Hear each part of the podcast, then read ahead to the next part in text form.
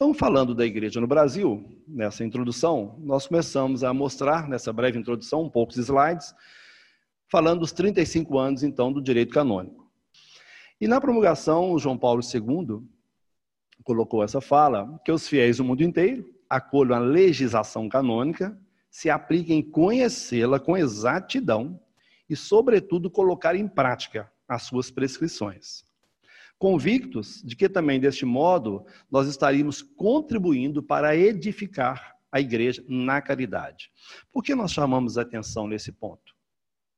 Porque, infelizmente, de maneira geral, claro, não são todos, não são todas, nós percebemos ainda uma dificuldade de entendimento e de revisitar as fontes. Quantas vezes a gente percebe algumas congregações que as constituições estão na gaveta, não sei qual seria a expressão aqui, mas está guardada, não está na cabeceira da cama, né?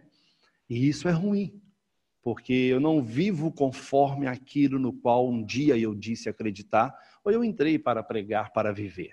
Então, direito canônico, constituições, documento de direito próprio em geral, isso é muito importante que seja realmente vivido. Por isso, muitas vezes, a gente percebe, no Brasil, claro, que o, o, o Concílio Vaticano, depois de tantos anos, ainda não está nem na sua metade colocado em prática.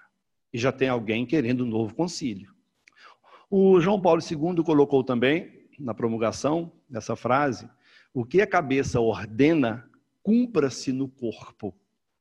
Exatamente o que a legislação da igreja coloca para que a gente possa viver, de fato, aquilo que deve ser vivido pelo corpo, né? esse corpo igreja, esse corpo entidades eclesiásticas no geral.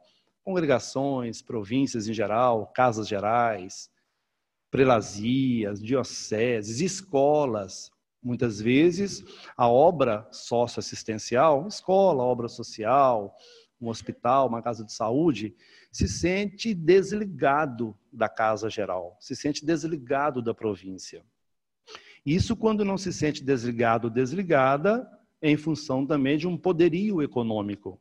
E o cânone 22, de maneira muito sábia, coloca as leis civis, às quais o direito da igreja remete, sejam observadas no direito canônico com os mesmos efeitos. Ok, está lá, respeitamos aqui também. Desde que não sejam contrárias ao direito divino e não seja determinado o contrário pelo direito canônico. Um exemplo prático. Nós temos no Brasil, por exemplo, a questão do casamento civil, que é aceito no âmbito, no casamento religioso, aceito no âmbito civil. Ótimo. Então nós temos, eh, no Brasil, casou-se na igreja, tem validade civil o documento. Eu sou testemunha também qualificada do matrimônio.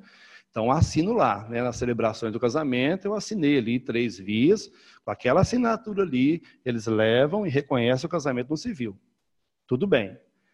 Mas no Brasil nós temos também a questão do aborto, que tem aquela grande discussão que caminha e não caminha para uma aprovação na questão civil, mas que, conforme o cânone 22, não será aceito no âmbito religioso. Então, aquilo que cabe, que não contraria o direito divino, nós vamos acatar.